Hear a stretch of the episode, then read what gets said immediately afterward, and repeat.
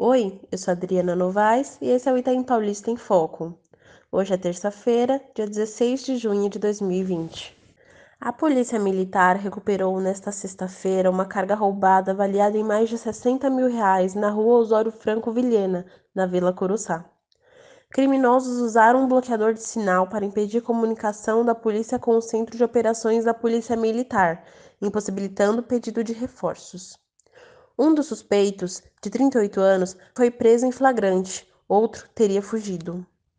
Segundo a polícia, a equipe foi informada sobre um roubo de cargas que uma van estaria sendo utilizada na ação. Ao perceber a aproximação da polícia, o motorista saltou do veículo em movimento e tentou fugir a pé, sendo capturado em seguida.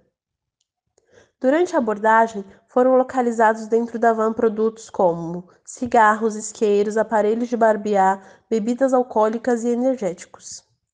A vítima foi localizada e afirmou aos policiais que as mercadorias lhe pertenciam e que realizava a entrega da carga, acompanhada de um ajudante, quando uma dupla de criminosos dizendo estar armados anunciaram o assalto.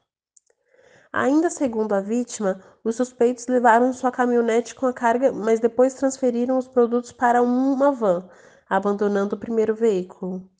A caminhonete e toda a carga, avaliada em R$ 60.200, foram devolvidos à vítima.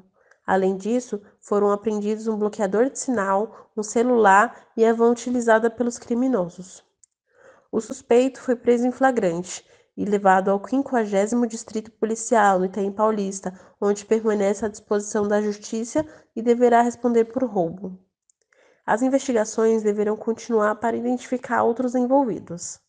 Mais notícias em pedrapequena.com.br.